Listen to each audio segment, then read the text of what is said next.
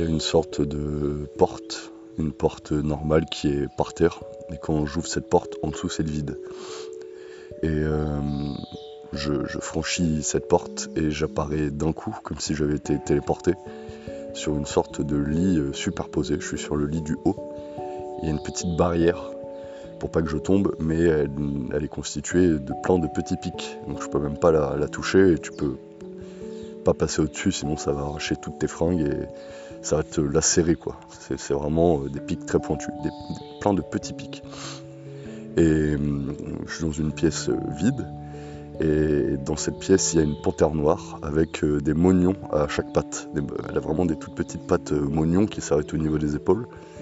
Elle est posée dans un lit qui est à côté, dans la chambre à côté du mien, quoi.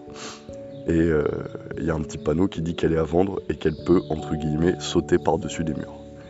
Donc euh, je saute du lit au-dessus de la barrière de, de pic et j'atterris dans une pièce. Dès que je touche le sol, la pièce se retrouve gorgée de lits. Il y a des lits partout.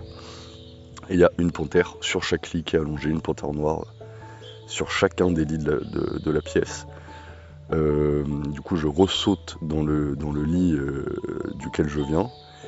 Et je comprends qu'en fait, pour annihiler cette situation, pour que je m'en sorte, il faut que j'aille placer mon doigt donc précisément mon index, dans un petit crochet qui est contre le mur euh, à côté du lit.